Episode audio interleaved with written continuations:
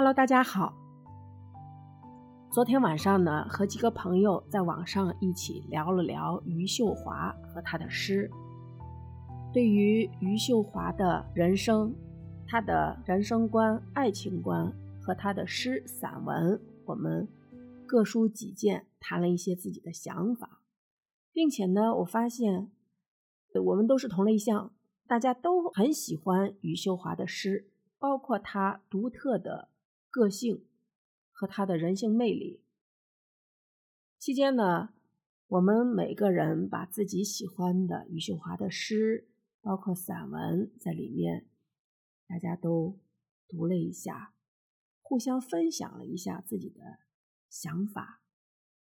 在这个物欲横流的世界，一个诗人的诞生，一群爱诗的人。这本身就是一个跟这个物欲横流的世界相悖的一件事情。我很开心有这么样的一群朋友，我们能够相识，我们能够相知。我说我只是读诗，我从来不去看那些其他的那些东西。就是网上的人对他的评价实际上是很有争议的。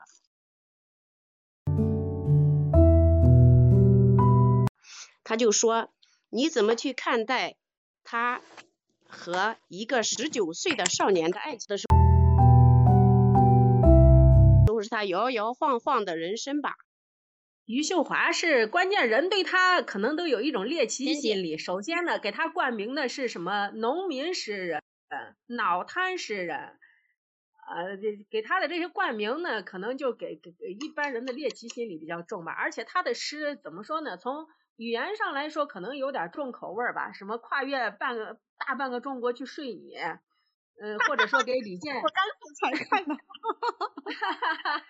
或者是给李健写情诗呀，这些事情，第一做的事情可能，呃，给人感觉呢，就是人一般从他的那个生物学外貌上来说，就觉得 你生物学外貌，你这个字太准确了。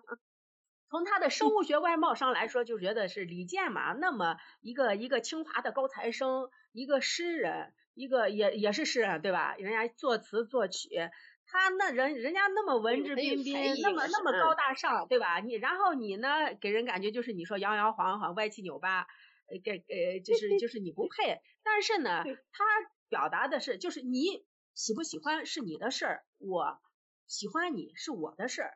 他表达就是就是这样一种，我从我个人的独立的自尊来说，我表达我的意愿，我觉得挺好的。而且他的诗怎么说呢？这个怎么说呢？可以说是有一个非常叛逆的灵魂和一个拉不动的身体。哎呀，好，你这些都总结的非常好。道德天成，你看着那个大群里头，我喜欢诗的，喜欢读一些那些新诗。我觉得我是喜欢那个语言本身。我曾经有一期播客提过余秀华的诗。呃，中国当代有一个诗人，我认为是个奇迹，他就是余秀华。诗歌是灵魂栖息的地方。余秀华的作品大胆而通透，主题涵盖广泛。有对故乡、家庭、感情的描写，也记录了对生活的观察、体悟和思考，呈现出广阔的人生面相。对我来说，只有在写诗歌的时候，我才是完整的、安静的、快乐的。我觉得这句话说的特别好啊，就是诗人就是这样的，他写诗的时候才是他真实的自己，一种内心的丰富和奔放。教语文的老师，他就说那什么嘛，那是我就说，那你有没有读过他的其他的诗？我没有读过，我觉得那个人怎么怎么样的，然后马上就会出了情绪。我觉得好多人是拿着有色眼镜去看人的。我觉得余秀华他人的诗人的两种产生，第一种是在自己生活非常美满的时候会产生诗，会有诗意；还有一种就是在苦难中你会发现一种诗的感觉。尤其是我们以正常人的心情去读的时候，尤其这种苦难的诗歌，会让你感觉有时候是自己忽略的一些细节，很好呀。那语文老师太自以为是了，我对他的感觉。你说说的太对了，是啊，你对一个人的文学作品你怎么去看，要有一个自己的客观的一个认知，你就去看他的作品吧，不要去挖人家背后的。你说背后他，然后就说是朋友圈里头有人就说是他对那个什么。呃，跟十九岁的一个小青年的什么那个，我觉得那个十九岁的人他已经过了十八岁，他有了自己的行为能力。我愿的事情嘛。对呀，那这个事情谁也管不了啊。我我说我我说我只读诗，我生物学上面残缺的一个人，哎，怎么会去喜欢一个大众偶像那么完美的啊人家的男神？你怎么去去跟人家的男神啊就是？呃，就是勾搭上，或者说是把人家男神够不着的，你就在那个地方癞蛤蟆想吃天鹅肉。这种事儿，这种事儿，那就跟男的看见美女一样，意淫一下还不行了。我看见你好看，我就是喜欢，也不是不可以嘛。对呀，就是大家看一个电影，看一个什么，不是就冲着那个明星照嘛？哎，这谁谁谁啊，在这里上面演的啊，我要去看，是吧？那一样的嘛。一样一样，确实一样。而且我觉得李健，李健那么有才的李健，如果真的是是一个怎么说呢？可能他心里可能也对这个不在意。呃，那个谁，余秀华的诗，有些诗，我觉得如果谱上去，去去让王菲去唱，其实也很有感觉。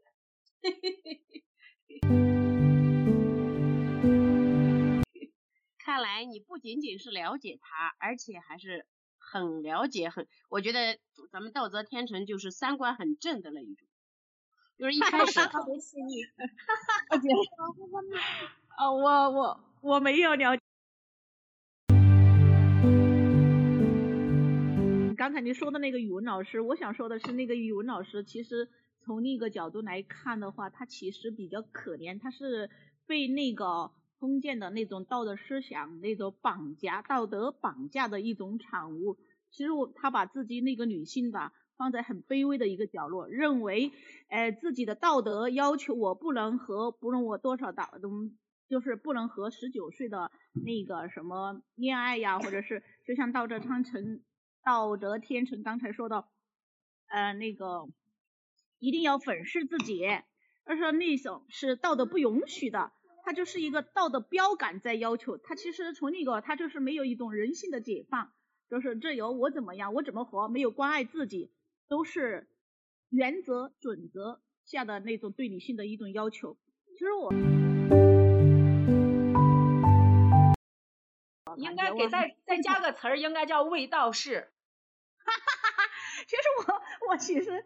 呃，挺挺挺对他悲哀的那种，我觉得你不是嘛？你一个那个徐余秀华是七六年的，你就是跟个十九岁的，我觉得你看那个八十二岁都能娶二十八岁的，为什么四十多岁就不能跟十九岁的嘞？道德天成就是那种，对呀，八十二岁找个二十八岁的啊，对呀，我也觉得，本来那种女性就现现在那种女性的观念就应该不为那种道德所束所束缚。就应该有像你们那种呃思想，不然不然的话，谁来关爱我们呢？我们老是用道德要求。再说一个，那个齐齐白石老爷子八十多岁的时候，人家给他介绍对象，介绍三十介绍三十岁的时候，他还嫌老呢，他说还有十七岁的。是是是，一首诗的那个名字就已经给人家加上一个标签。我觉得一个老师还有。语文老师还有这一点，他觉得我是我是教语文的，我语文这么好，我都没有你有名气，你就是写那啥嘛，那么粗俗不堪的，你形象又是个那，你都不如我，你有啥有名的？含着嫉妒的成分吧。那我觉得他是比较自恋的语文老师，他比较浅薄吧，比较浅薄，比较浅薄。他应该也是，同时也是一种那种文化的，他又没他没有关爱自己，没有关爱女性那种文化的冲击，没有。没有涉猎的那部分的知识，他其实自己也活活得比较卑微，自己也活得比较可怜。但是我觉得那个我们的女性不但要爱别人，学会爱别人，也要爱自己。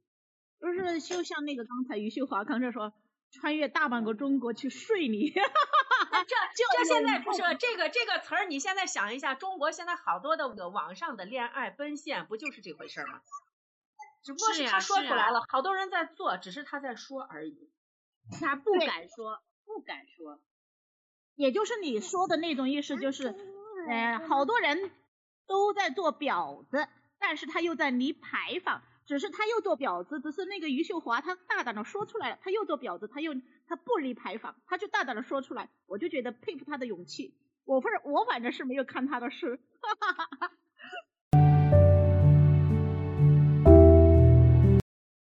他自己那么刻苦认真的读了好多的书，他的语言能够那么空灵，那么好的，那么美的语言，他绝对在文字的基本功上面是好的，而且他是有一定的天赋的。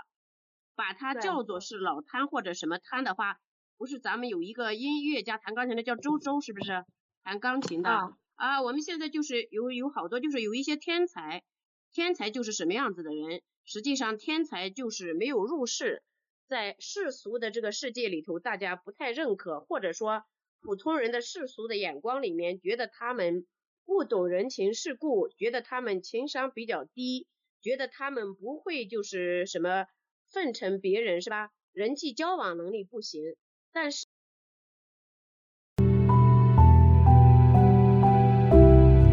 是实际上天才和疯子只有只差半步。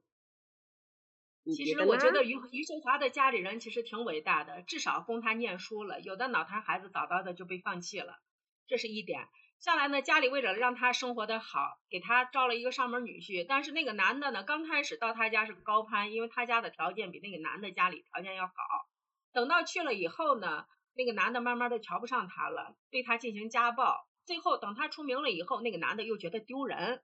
因为它里面会写一些情爱呀什么的这方面的东西，男的又觉得丢人，最后这个女的提出离离婚，呃，等于是你想作为他，我觉得他活的其实很自我，嗯，很强悍，他把那个男的离了，男的要赔偿的，他给了钱，给了钱把他离了，我觉得很厉害，就是给了十万元钱，那个男的很高兴啊，为了得到这些钱，嗯，对，对，呃，对，然后就回去抱怨说说他。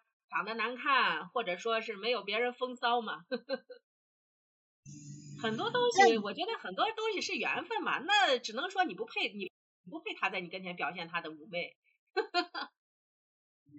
对我就是觉得，我们就是作为女性来讲，我们就应该为那个余秀华鼓鼓掌，而不是那种，嗯，就是说很多女性她其实，在那种婚姻当中，她也有遇到过余秀华那种情况，但是她没有勇气走出来，就是说。其实我在那个社会当中，对我们的女性还是，我就说要我们要，就是觉得那种刚才听到你们说那个余秀华那个生平嘛，就是婚姻在婚姻当中的那种角色吧，我觉得呃，就凭她那种勇气，我们觉得我都值得我们所有的女性学习，而非那种去践踏那种感觉。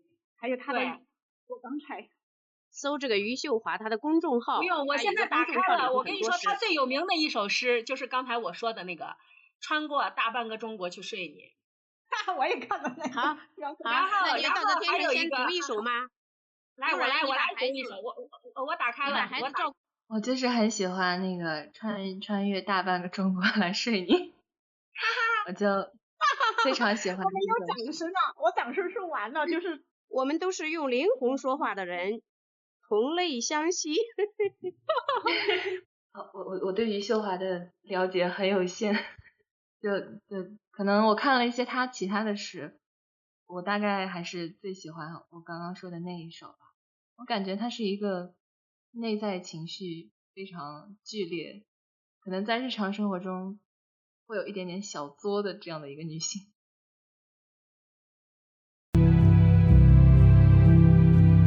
一个诗人的话，他在日常生活中稍微都有一点点，就是不太出世，出世，再一点不太入世，就是和在人的世俗的眼光里面，都可能看着有一点点怪，有一点点神神经，有一点点分。对对对，画画的画画的写诗的人，他的触角特别的敏感，所而且他对周围人可能很多时候是，虽然说我的身体是残疾的，但是呢，我从灵魂上鄙视你们。就可以就这样说。没有没有，我不我不我不认同，不好意思。你继续，你继续。他是他是他本质上就是一个，就是你从他的诗里可以读到，这是一个特别坦诚的人，他可以把把把人的欲望写的那么那么就是干干净纯洁，我觉得这一点就体现了他特别坦诚，他特别真诚的一面，就这一面他也很影响我，就是对让我对这个诗怎么写，就更新了一些我的认知，然后然后据我对他的了解，他应该是。他的措辞里面就是很真诚的在表达自己的情感，就是我觉得读读他的诗的时候，就好像你在手术台上去看一个被抛开了腹腔的人，就是非常的坦诚，很干净。然后我觉得他的，我就是就是看了他一些的资料，就是这个人应该是之前有过婚姻对吧？就是她丈夫也看不起她，然后 然后没有人看得起她，然后她通过这个写诗改变了自己命运的一个人。我觉得她她日常生活里。应该是没有她给你们诗的印象那种，就是她她通过这个诗改变自己命运之后，就是一把扔给她丈夫十五万，就是买断这个婚姻，对，咱们离婚，你走你走你的，我走我的，这是一个就是很就是这是很让人敬佩的一件事，就是我通过自己的努力去改变了我的命运，但是嗯，可能有的比较大的争议就是说他嗯对，可能就是这个人会不会像他诗里写的所谓那么放荡直白露骨，我觉得。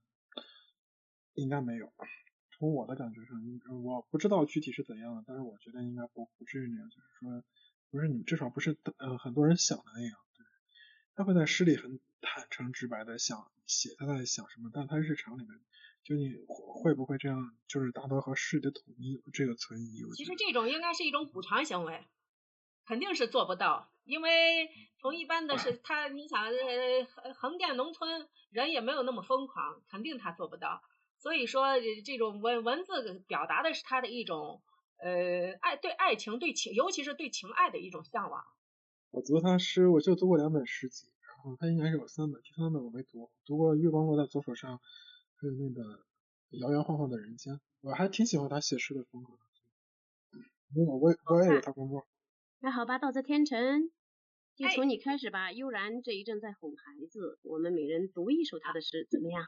然后可以说一下。你们读，你们读，我听一下。我一会儿得出门，你们读。嗯。好的。因为可能在那听。那我来读他最有名的，刚才那个谁也提到过，穿越大半个中国去睡你，这是他的呃，他有十三首最有名的诗，这是他在里面编的。第二首，第一首是他给李健写的那个情诗，我爱你，那个我就不读了。我来读一下，穿越大半个中国去睡你。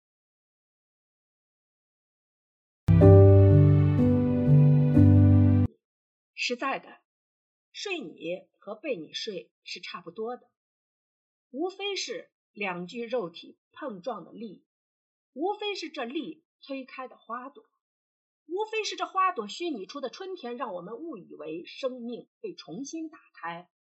大半个中国，什么都在发生，火山在喷，河流在哭，一些不被体贴的政治犯和流民。一起在枪口的麋鹿和丹顶鹤，我是穿过枪林弹雨去睡你，我是把无数的黑夜摁进一个黎明去睡你，我是无数个我奔跑成一个我去睡你，不然我也会被一些蝴蝶带入邪路，把一些赞美当成春天，把一个和横店类似的乡村当成田园，而他们。都是我去睡你必不可少的理由，因为后面还有两段，那我就读一下完整。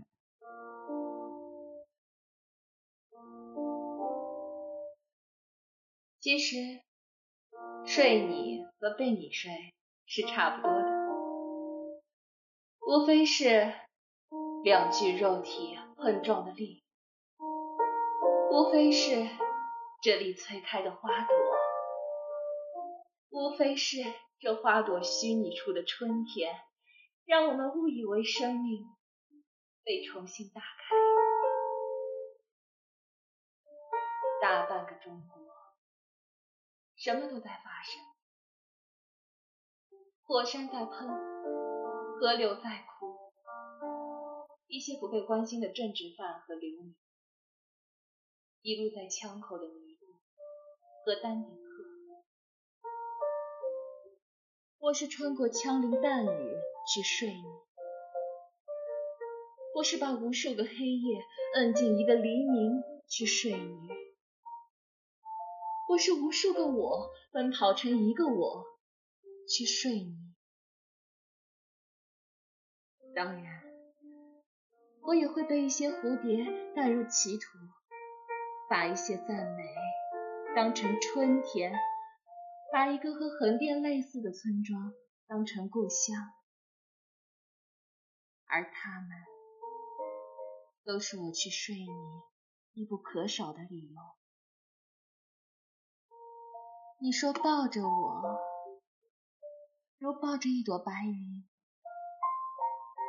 木质楼梯，空气里晃动着小粒蝴蝶。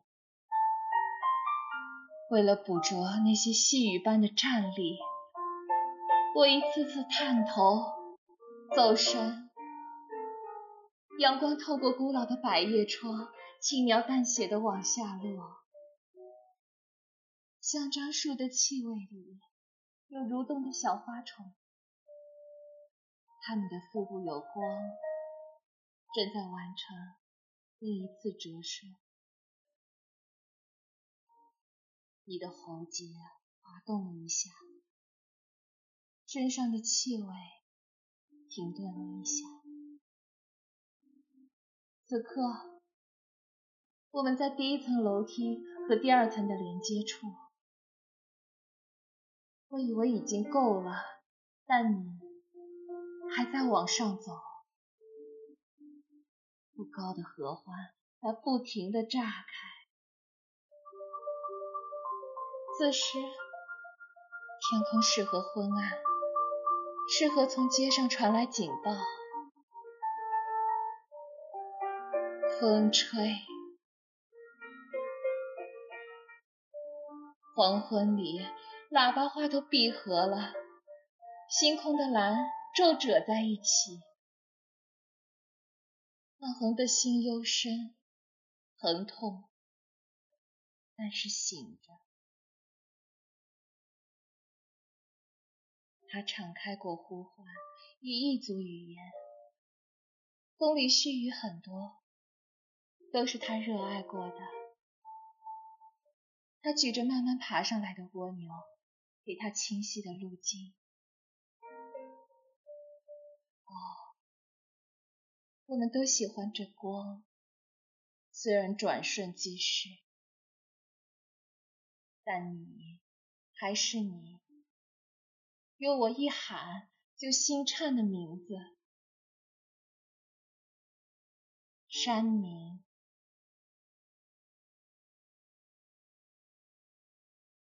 你把我灌醉，说镇上的人聚集，但我想着山里的一棵槐木。你把我灌醉，说有人请我跳舞，但我想着山里一棵落了叶的槐木。照着我的阳光，能照着槐木北面的小松鼠洞，照着它慌张的母亲，才能被我伴送。我是背着雨水上山的人，过去是，未来也是。我是怀里吸着乌云的人，过去是，现在也是。你看我时，我是一堆土；你看我时，风把落叶吹散，我是一堆潮湿的土。好了。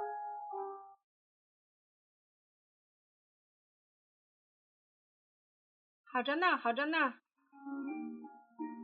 他走进三里屯的一条巷子里，他拖着二十箱酒走进三里屯的一条巷子里，灯火串流，人声嘈杂，月亮不仅仅被云遮住，他给一个酒吧。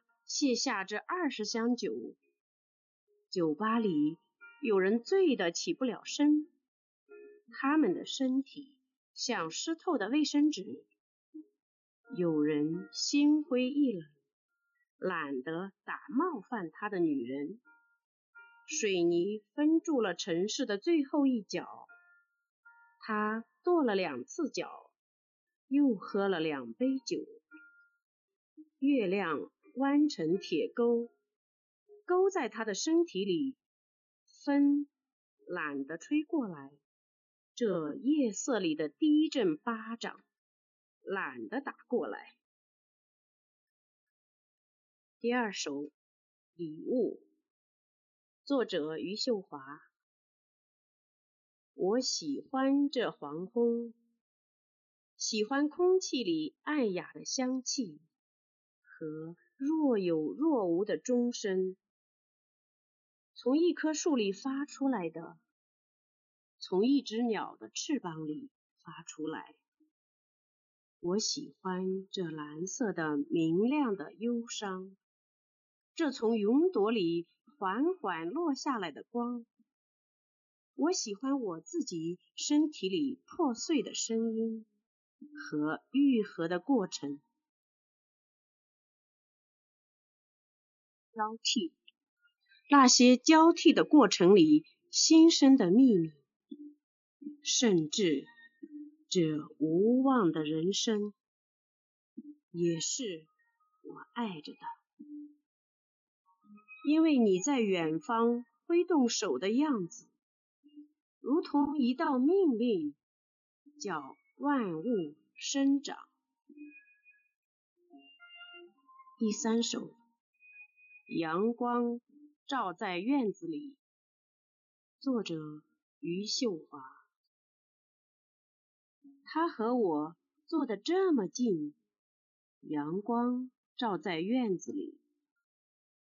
他从那么远的地方来，阳光照在院子里。烟灰慢慢飘下。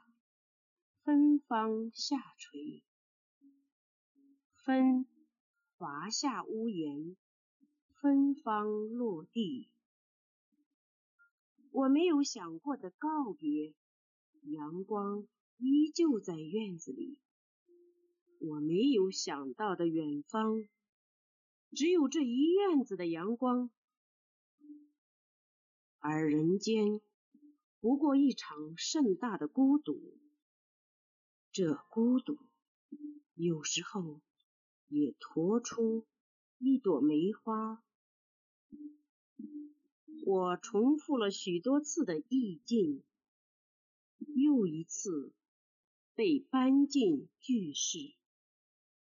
好，我就读到这里。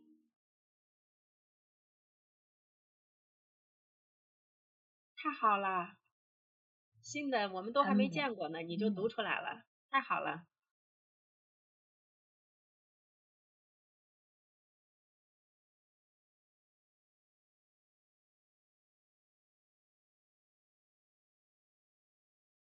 为了爱你，我学着温柔，把一些情话慢慢熬。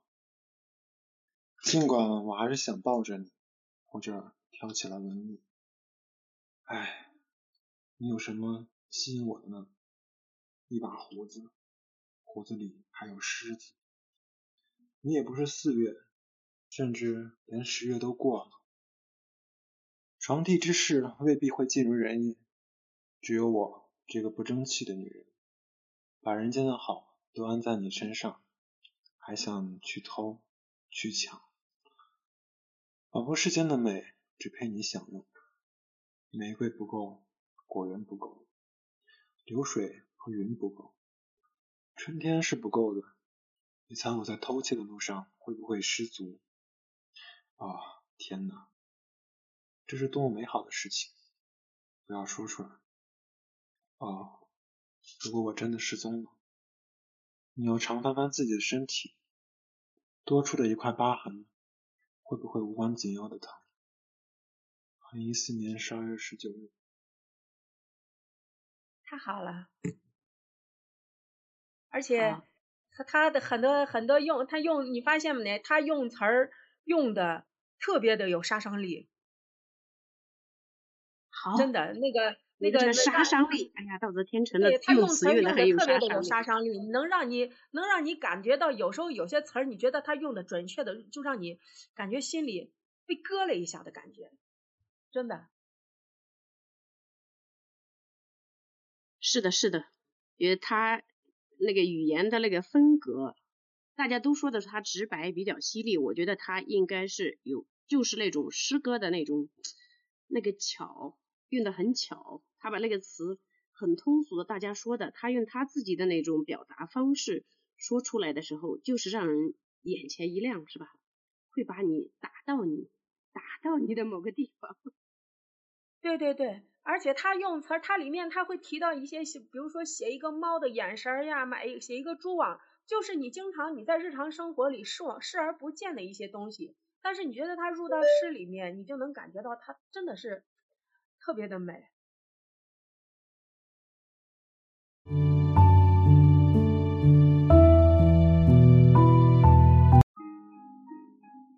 秋夜，谁在打寒窗？作者：余秀华。不觉几个夜晚已无安睡，明明是心无旁骛。却还是等不到情真意切的睡眠。当一个人注意睡眠的时候，他也就真正的进入了生命的秋天的荒原上。茂盛的野草承接茂盛的枯萎，不敢哭出声音的萎靡，不敢张扬姿态的凋凋谢。不敢放进宋词的辽阔，不能拥进怀里的丰盈，种种不敢，萧瑟先于风寒，渗进了骨头，辗转反侧，又无值得辗转反侧之事之情，在这样的荒坡上，当然知道。已无一朵兰花的花朵突然在荒草里睁开眼，当然知道老垂的牛羊漠然的寻找水源，脊背上不会再有悠扬的笛声。一个人的秋天是从排除种种幻想开始的，尽管这样的幻想。也是微不足道的。其实，这到底是一个中年人的秋天。如果是少年，他们的幻想根本不会在意这不断枯萎下去的景物。我们甚至喜悦这美好的枯萎，来创造下一场盛景。当时，我也少年时。何曾把这样的枯萎和渐渐入骨的冷寒放在心上？总有什么在等着我，在下一个春天。但是多少个春天过去了，我还是无法确定我找到了等着我的事物，又或者他们在不动声色里包围了我。而我却没有感知我所已经得到的东西的能力。一个谜团套着另外一个谜团，像一个水圈靠着另外一个水圈，微风之下，它们融合在一起，一起还原成水的本身。又一阵微风，它们又成为大的水圈，小的水圈和更小的水圈，但是已经无法分辨形成大的水圈还是原来的水。日子有它本来的意图，也有融合与分开的意图。想跳到人群外看戏的。不觉已成了戏的主角。主角，每个人都是这样，每个人都要面对这凄惶的用命。面对就是认可，就是接纳，就是在大海里举起一盆水和他相认。单单相认是不够的，更复杂、更严肃的是相认以后的事情。一盆水里有自己的影子，有时候是正着的影子，有时候是倒着的影子，有时候是温柔的，有时候是狰狞的。在忙着接纳和认可里，在不能给自己一个肯定的结论里，风吹到身上就凉了。暴泽天成，找到了没？你接着读。啊，找到了，找到了，找到了。又是从夜里读书这里开始，我读了三个。啊，可以。夜里读书，在书里寻章摘句，对应自己无法安放的情感和命运之象。那些写出我之情感的人，有的已经久别人间。想来他们存在时，也和我一样历经此刻所受的凄风苦雨，在不同的地方。想来他们和我一样独对寒灯，此番孤寂又无言，无可言，唯有文字还可倾诉。想想世界能够接纳一个人的缝隙是那么窄，人。只有可怜的抓住这唯一的缝隙，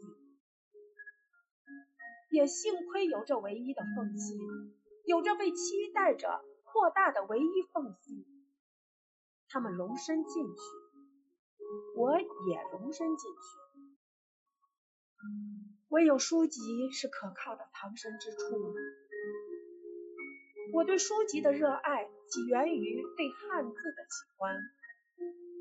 也就是起源于毫无意义的喜欢，这毫无意义的喜欢，如同我的一个靠山，能够获得意义，将是意外之喜；如果不能获得，也就是一个回家的过程。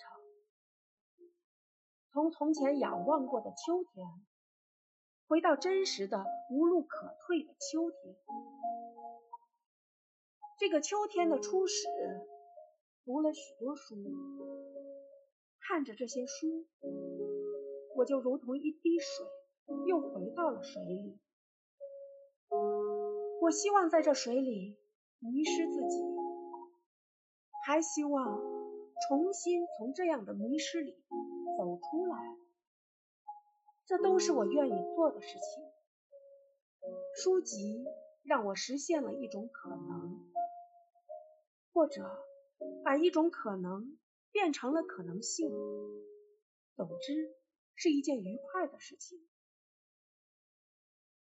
啊，你好，你们俩，你好，我听一下。呃，我以前，我大概是两三年前吧，我看过一部，我我看过他一部，就是说，是关于他的一个纪录片。哎，就是摇摇晃晃的人生。哎呀呀，对对对，我就看过那个，其他的呃我没看过，就就通过那个纪录片对他有一些了解。哦，因为我在那个呃纪录片之前，我从来没有就不知道这个人。呃，那一次是我们正好几个咨询师在一起，呃，就是小组活动。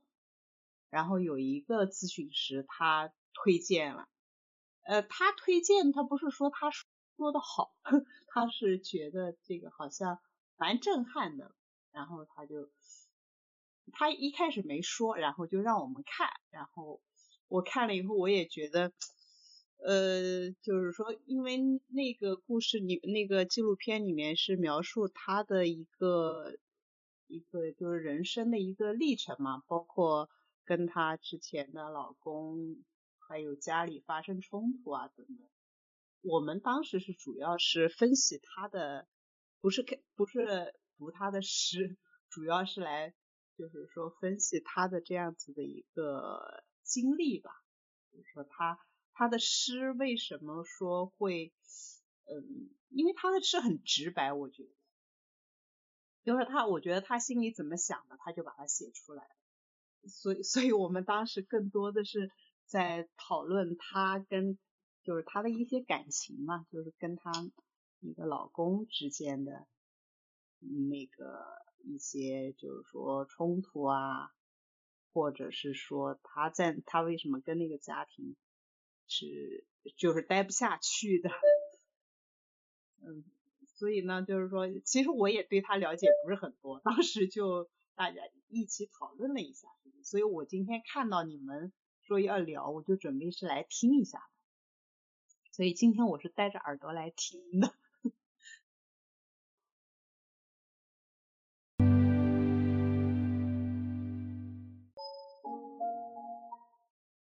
风吹动窗帘，窗边的叽叽之声一样一样，随后就有小小的颤栗。啊，这动人的颤栗！我想起上一次见到喜欢之人时身心的颤栗，欲进不敢进，欲言不能言，欲哭而眼里却燃着熊熊火焰。这里没有自欺欺人，只有无能为力的焦灼。只是这窗边的蝉声，这蝉声里的颤栗，比我那时候形态更胜一分。他敬畏的远大于我的敬畏。如果有哀伤，他哀伤的也远远大于我的哀伤。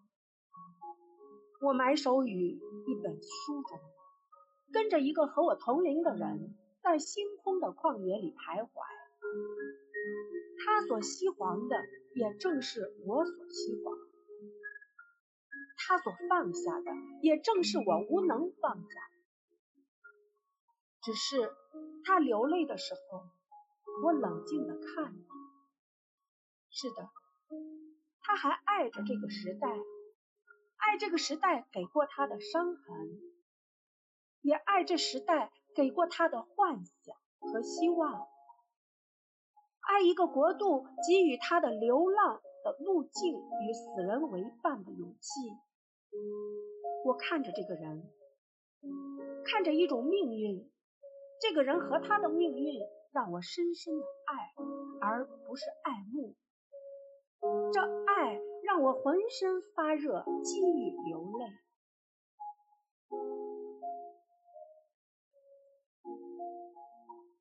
唧唧之声不知停于何时，我认定我没有叹息之声。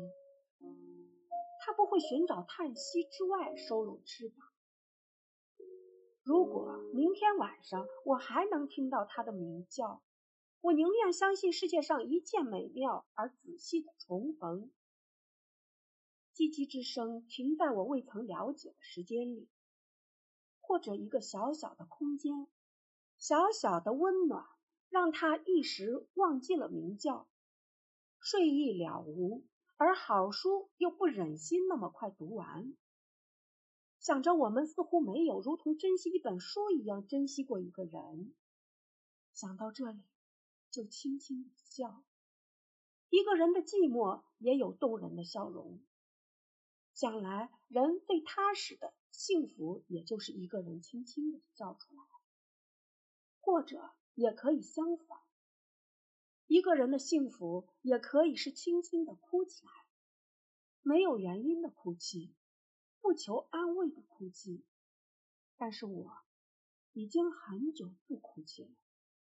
能够让我哭泣的人还在远远的地方，也许一辈子我们都走不到对方的面前。如果还是为这而忧伤，那他生命的秋天还没有到，真正到了也就没有忧伤了。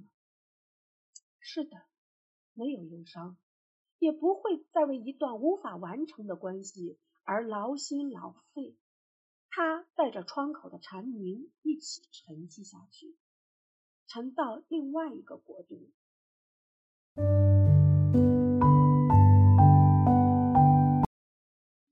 雨下来了，应该是秋天的第一场雨吧。因为窗户上搭了一个遮雨棚，第一点雨到来就知道是下雨了。雨打在遮雨棚上，很响。雨只有落在大地上的声音才是自然的声音，落在别的地方都经过了修辞和改变。连接不断的雨，连接不断的响。我抱着书在床上翻了一个身，从拉开的窗帘间，雨风就落到了身上，闪电横穿，雷声响起，雨就这样下出了个排场。今年倒是写了一些关于雨水的诗歌。未必都上得了席面，但是不知道自己为什么和雨水纠缠到了一起。一个人的内心的干涸，不至于如此直观的需要自然界的雨水的润泽，这是他无能为力的事情，也是我无能为力的事情。但是我就是写了。雨水是我无力推却的美，是把虚空集结于半空又赤裸裸的打下的粗暴和柔情，这便是秋天了。秋天在大地上跳跃着行走，遇见好地方，是一地金黄，一树硕果。是一整年的恩赐和护佑，这是实实在在的秋天，是安身立命的秋天，是希望自己也能够在大地上爱你的秋天，是安身立命的秋天，是希望自己也能够在大地上留下。一儿半女的秋天，成熟催动着成熟，果实鼓励着花朵，人们从丰盈的收获中，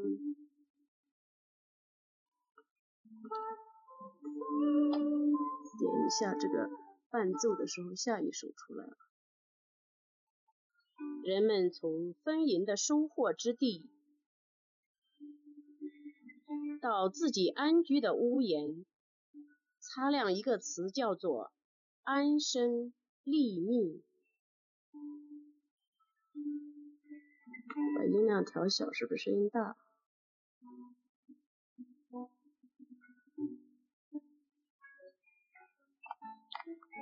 秋天是大地对人的鼓励，尊重万物，积极排序。有了这些做后盾，人才有了悲秋的闲情。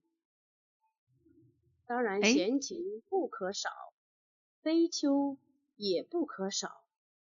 没有悲，哪来这些在灯光里读着烫心的诗句？月落乌啼霜满天，江枫渔火对愁眠。树树皆秋色，山山为落晖。雄阳江头夜送客，枫叶荻花秋瑟瑟。悲是诗人生命的底色，是他看透了人生、看穿了结局后，举起酒杯的谈笑风生。悲。也是人类的底色。幸运的是，上帝没有让每一个人都成为诗人，而把这样的悲遮蔽了起来。我有时候是遮蔽者，有时候就是被遮蔽的部分。我们知道悲从何来，我们把它擦亮；我们不知道悲从何来，我们把自己擦亮。人过四十，悲是小悲，愁是小愁，情是小情，唯爱是大爱。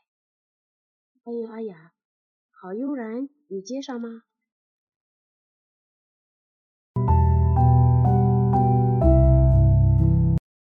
转转反侧，合上书，仅听到雷声、雨声、风声、雨声，唯有这大自然里种种声响，试图打碎音韵与周声不断加深的空虚。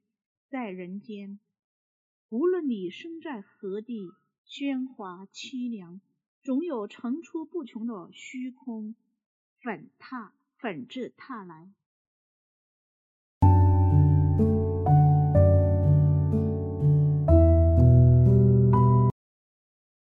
我们以为能够抵挡空虚的事物，最后也变成了空虚的本身，逃无可逃。啊，必然承认这幻想，捧起这幻想，必须和他做一个好邻居。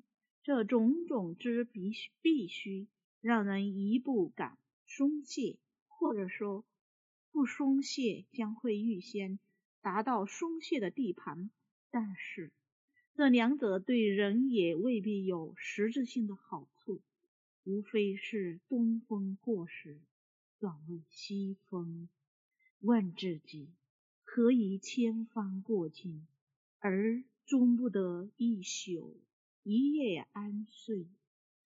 如这书，这文字，这不得解的际遇，还是以身试险去询问过去的经历？